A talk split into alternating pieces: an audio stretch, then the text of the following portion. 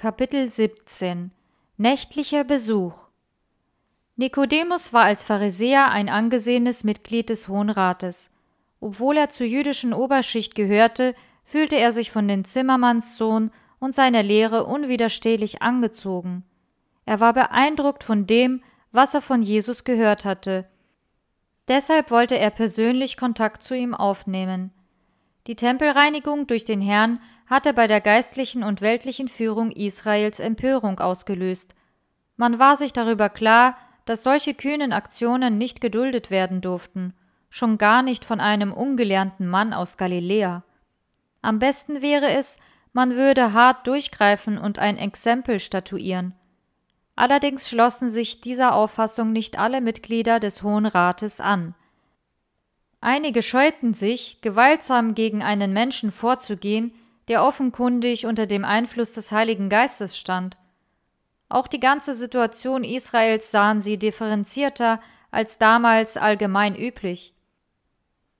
Sie wussten, dass die Besetzung des Landes durch die Römer nicht nur politische Ursachen hatte, sondern ebenso durch die Eigenwilligkeit des Volkes und den Abfall von Gott bedingt war. Der Herr hatte immer wieder zur Umkehr aufgerufen, aber kaum jemand wollte hören. War nicht das der eigentliche Grund dafür, dass Juda unter der Fremdherrschaft zu leiden hatte?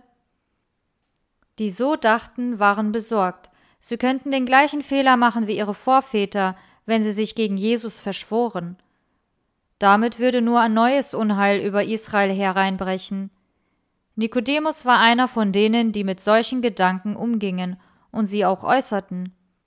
Er empfahl, im Blick auf das Vorgehen gegen Jesus, äußerste Zurückhaltung. Dabei argumentierte er sehr geschickt und gab zu bedenken, was die Feindschaft gegen Jesus wohl bewirken würde, wenn der Prophet aus Nazareth tatsächlich im Auftrag Gottes gekommen sei und in göttlicher Vollmacht handelte. Nikodemus war ein Mann, dessen Wort etwas galt, deshalb ließ sich sein Aufruf zur Mäßigung nicht ohne weiteres vom Tisch wischen. Wie kam dieser Mann dazu, sich für Jesus einzusetzen. Er war nicht nur Ratsherr, sondern auch Schriftgelehrter. Aus gegebenen Anlass hatte er sich besonders mit den Messias-Prophezeiungen beschäftigt. Dabei war er mehr und mehr zu der Überzeugung gekommen, dass Jesus durchaus der sein könnte, von dem die Propheten geschrieben haben. Seit langem war er unglücklich über das, was sich täglich im Tempel abspielte. Nun war er Zeuge gewesen, wie Jesus die Händler und Geldwechsler um der Ehre Gottes willen aus dieser heiligen Stätte vertrieb. Er sah, dass Jesus Kranke heilte, und er teilte deren Freude. Das alles deutete doch darauf hin, dass dieser Mann aus Nazareth der Gesandte Gottes sein musste. Nikodemus war davon überzeugt, dass ihm eine persönliche Begegnung mit Jesus letzte Klarheit bringen würde. Allerdings scheute er sich, ein Gespräch in der Öffentlichkeit zu suchen, weil er fürchtete, im Hohen Rat dafür getadelt oder als Sympathisant eines Unruhestifters verschrien zu werden. Deshalb entschloss er sich, heimlich mit Jesus zu reden. Nachdem er in Erfahrung gebracht hatte, dass sich Jesus oft allein im Ölberg aufhielt, suchte er ihn dort eines Abends auf. Als er Christus gegenüberstand, befiel ihn eine seltsame Befangenheit, die er durch würdevolles Auftreten und gewählte Worte zu überspielen suchte. Meister, wir wissen, du bist ein Lehrer von Gott gekommen, denn niemand kann die Zeichen tun, die du tust, es sei denn Gott mit ihm. Nikodemus hoffte, mit dieser Anrede eine Atmosphäre des Vertrauens schaffen zu können, merkte aber nicht, dass er damit nicht nur Wertschätzung, sondern auch Zweifel an der Gottessohnschaft Jesu zum Ausdruck brachte. Jesus spürte, dass dieser gelehrte Mann ein aufrichtiger Wahrheitssuchender war, deshalb hielt er sich nicht bei höflichen Worten auf, sondern kam gleich zum Kern der Sache. Ich versichere dir, nur wer von neuem geboren ist, wird Gottes neue Welt zu sehen bekommen. Nikodemus war in der Absicht gekommen, mit Jesus über theologische Fragen und prophetische Aussagen zu diskutieren, um sich so ein besseres Bild von diesem Mann machen zu können. Jesus aber wusste, dass Nikodemus damit nicht weiterkommen würde. Deshalb sagte er, was du brauchst, sind nicht religiöses Wissen, sondern eine geistliche Erneuerung. Wer dieses Neuwerden von oben her nicht erlebt, taugt nicht für das kommende Reich Gottes. Ehe du danach fragst, aus welcher Vollmacht ich rede und wirke, solltest du dir darüber klar werden, welcher Geist dich bewegt. Nikodemus hatte gehört, wie Johannes der Täufer auf die Menschen zu Buße und Umkehr aufgerufen hatte. Damit sprach ihm Johannes aus dem Herzen, denn auch ihn störte die aufgesetzte Religiosität, um nicht zu sagen die fromme Heuchelei vieler Israeliten.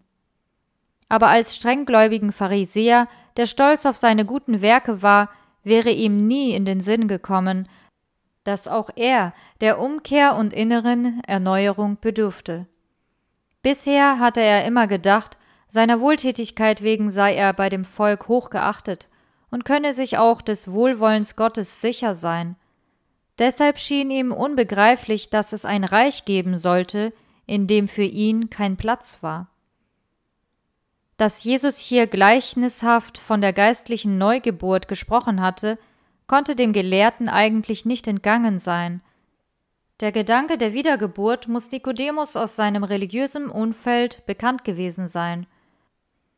Wenn Nichtjuden sich zum Judentum bekehrten, wurden sie oft bildhaft mit neugeborenen Kindern verglichen. Wahrscheinlich wollte das Nikodemus nicht verstehen, weil ihm nicht einleuchtete, dass er als frommer Israelit, der seinen Glauben ernst nahm, ein Neuwerden bedürfte. Er war verlegen, als Jesus ihn auf die Wiedergeburt ansprach. In seinem Herzen kämpften verletzter Stolz und die aufrichtige Sehnsucht nach Wahrheit miteinander. Um seine Betroffenheit zu verbergen und sein Gleichgewicht wiederzufinden, stellte er eine törichte Frage. Wie kann ein Mensch geboren werden, wenn er alt ist? Kann er denn wieder in seinen Mutterleib gehen und geboren werden? Vielleicht hoffte Nikodemus auch, dem Gespräch damit eine weniger persönliche Wendung zu geben. Wieder einmal wurde deutlich, wie schwer sich oft gerade fromme Menschen tun, wenn Gottes Wort sie im Gewissen trifft. Aber Jesus ließ sich nicht von dem abbringen, was gesagt werden musste. Unbeirrt hob er noch einmal hervor Ich versichere dir, nur wer von Wasser und Geist geboren wird, kann in Gottes neue Welt hineinkommen. Nun konnte Nikodemus nicht mehr ausweichen. Er wusste, dass Jesus über die Wassertaufe hinaus von der inneren Erneuerung des Menschen durch den Heiligen Geist sprach. Das war es doch, was Johannes der Täufer zur Kennzeichnung des Messias vorausgesagt hatte. Nun endlich war Nikodemus davon überzeugt, in Jesus von Nazareth den verheißenen Messias vor sich zu haben. Aber Jesus war mit dem, was er dem Pharisäer zu sagen hatte, noch nicht am Ende, sondern fuhr fort. Was Menschen zur Welt bringen, ist und bleibt menschlich.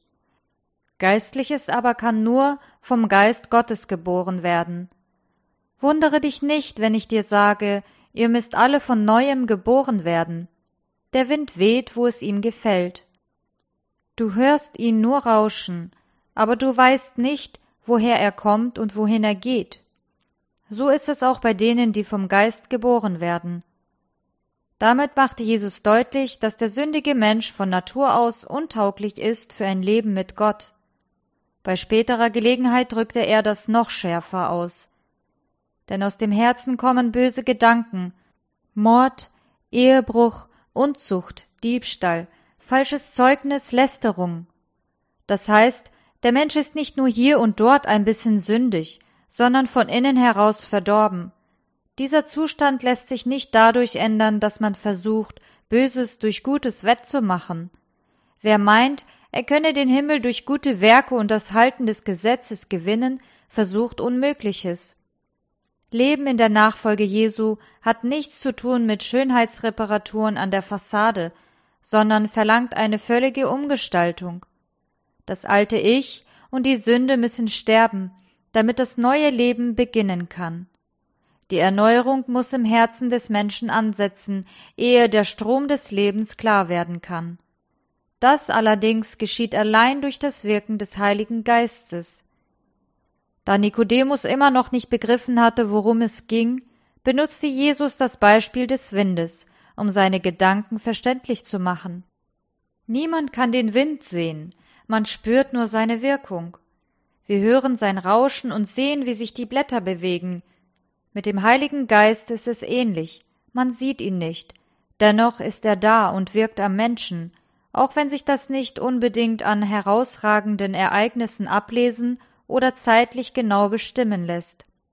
Gottes Geist arbeitet eher in der Stille, indem er Erfahrungen und Erkenntnisse schenkt, die zu Christus führen. Das kann beim Lesen der Bibel geschehen oder beim Hören des Wortes Gottes. Irgendwann mag der Mensch dann spüren, dass der Heilige Geist an ihm wirkt, und er übergibt sein Leben dem Herrn. Manche halten das für ein Schlüsselerlebnis, obwohl ihre Bekehrung allein durch das geduldige Bemühen des Heiligen Geistes bewirkt wurde. Wir müssen nicht unser Leben verändern, um den Heiligen Geist spüren zu können, sondern der Heilige Geist ist es, der unser Leben umwandelt. Wenn Gottes Geist in unser Herz einzieht, geschehen Dinge, die vorher unmöglich waren. Sündhafte Gedanken verschwinden, der Drang zum Bösen verliert sich. Wo das Leben bisher durch Ärger, Neid und Streitsucht belastet war, wachsen Liebe, Demut und Frieden. Traurigkeit wird verdrängt durch Freude. Wir sehen die Kraft nicht, die das alles bewirkt. Wir können sie auch nicht beschreiben, aber wir spüren, dass sie da ist und uns von innen heraus erneuert. Wer sich ihr öffnet, wird erleben, dass er mehr und mehr zu dem wird, wozu er vom Anfang an bestimmt war, zum Ebenbild Gottes. Endlich begann Nikodemus zu begreifen, worum es Jesus ging, auch wenn er nicht alle Zusammenhänge erfassen konnte. Wichtiger als die Notwendigkeit der Wiedergeburt schien ihm die Art und Weise zu sein, wie sie sich vollzog. Deshalb fragte er, wie kann dies geschehen? Jesus antwortete, Bist du Israels Lehrer und weißt das nicht? Jesus wollte Nikodemus damit zu verstehen geben, dass es einen Schriftgelehrten gut zu Gesicht steht, in Glaubensfragen eine gewisse Bescheidenheit an den Tag zu legen, zumal ihm bisher entscheidende Einsichten fehlten. Eigentlich hätte sich der Gelehrte angegriffen fühlen können, aber das scheint nicht der Fall gewesen zu sein. Offensichtlich spürte er, dass Jesus ihn nicht bloßstellen, sondern zu einem neuen Verständnis der Beziehung zwischen Mensch und Gott verhelfen wollte. Als Jesus davon sprach, dass er nicht gekommen sei, um Israel zu nationaler Größe zu führen, sondern dass sein Reich geistlicher Art ist, war Nikodemus bestürzt, denn das deckte sich nicht mit seinen Vorstellungen vom Kommen des Messias. Deshalb sagte Jesus zu ihm, wir sprechen über Dinge, die wir kennen, und machen Aussagen über das, was wir sehen. Aber keiner von euch ist bereit, auf unsere Aussage zu hören. Ihr glaubt mir ja nicht, wenn ich zu euch über die irdischen Dinge rede. Wie könnt ihr mir dann glauben, wenn ich über das rede, was im Himmel ist. Wenn Nikodemus schon den Auftrag Jesu auf Erden nicht verstand, wie sollte ihm dann Christus verständlich machen, worin seine Aufgabe im Himmel bestand? Und er war nicht der Einzige, der nicht begriffen hatte, worum es Christus eigentlich ging. Die meisten Gläubigen zur Zeit Jesu waren damit zufrieden, nach außen hin den frommen Schein zu wahren, Echtes geistliches Leben war weithin unbekannt. Zwar hielten sie sich meist peinlich genau an den Buchstaben des Gesetzes, missachteten aber den Willen Gottes dem Geiste nach. Deshalb bedurften sie auch dringend der geistlichen Neugeburt, die Jesus dem Nikodemus so eindrücklich vor Augen gestellt hatte. Eigentlich hätten Jesu Zeitgenossen in Sachen Wiedergeburt nicht so ungewissen sein müssen. In den Heiligen Schriften gab es dazu eindeutige Aussagen. Jesaja zum Beispiel hatte die Notwendigkeit der geistlichen Erneuerung so beschrieben. Nun sind wir alle wie die Unreinen, und alle unsere Gerechtigkeit ist wie ein beflecktes Kleid. Und König David hatte gebetet, Schaffe in mir, Gott, ein reines Herz und gib mir einen neuen, beständigen Geist. Der Prophet Hesekiel hatte niedergeschrieben, wie dieses Neuwerden geschehen kann.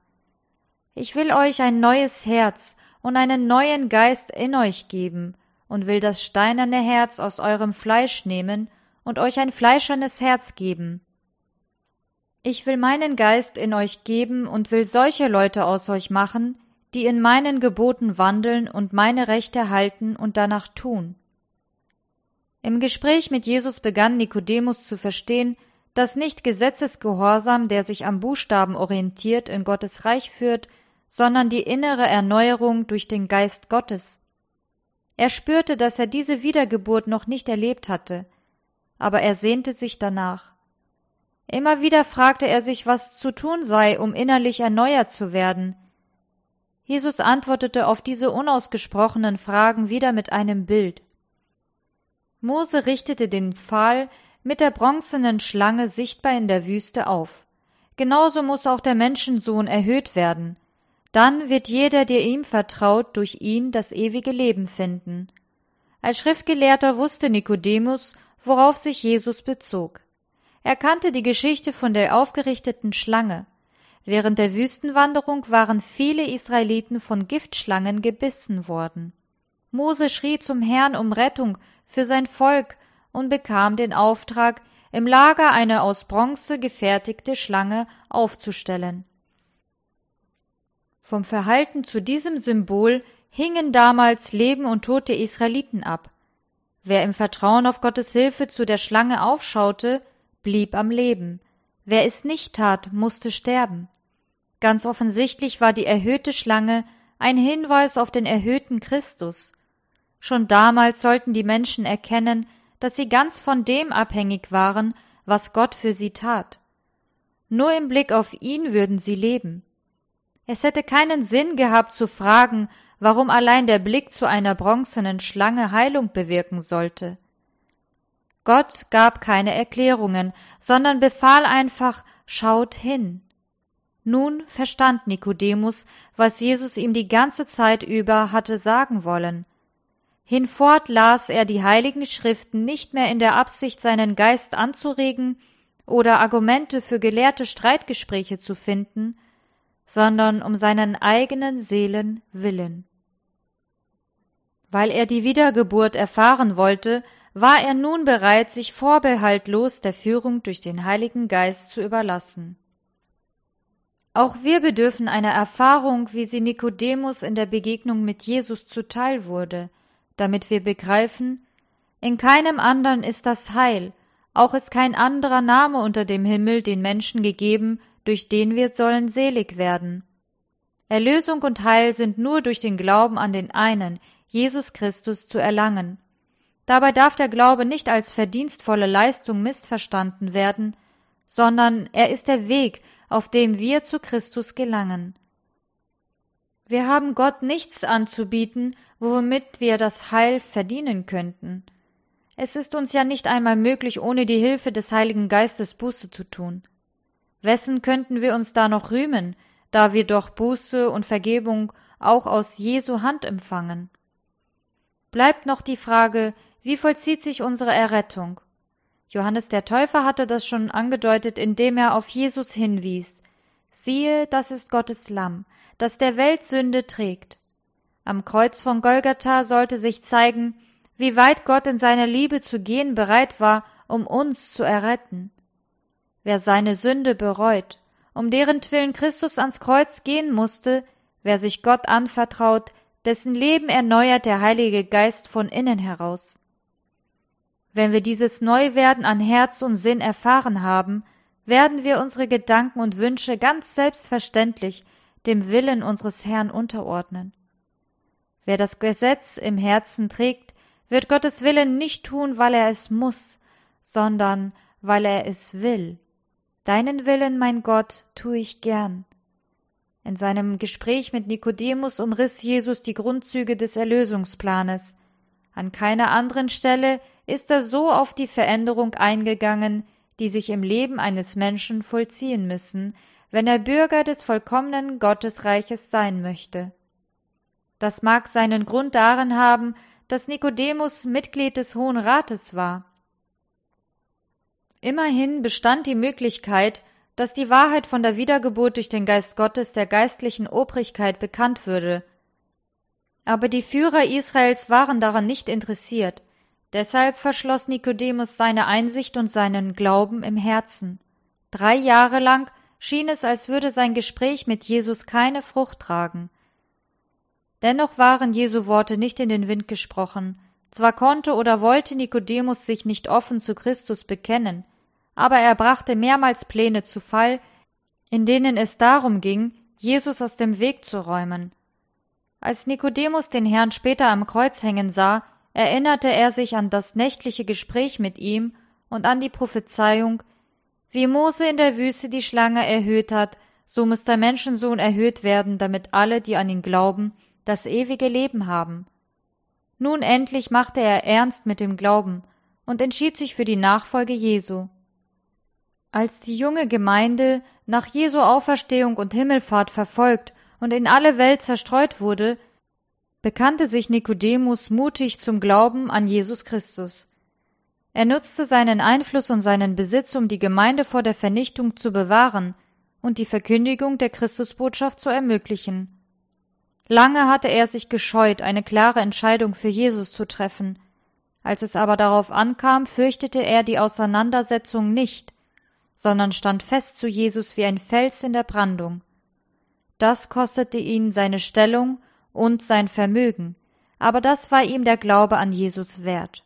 Später erzählte er dem Apostel Johannes von seiner nächtlichen Begegnung mit Jesus. Der schrieb die Geschichte in seinem Evangelium nieder um sie als Lehre für die Nachwelt zu erhalten.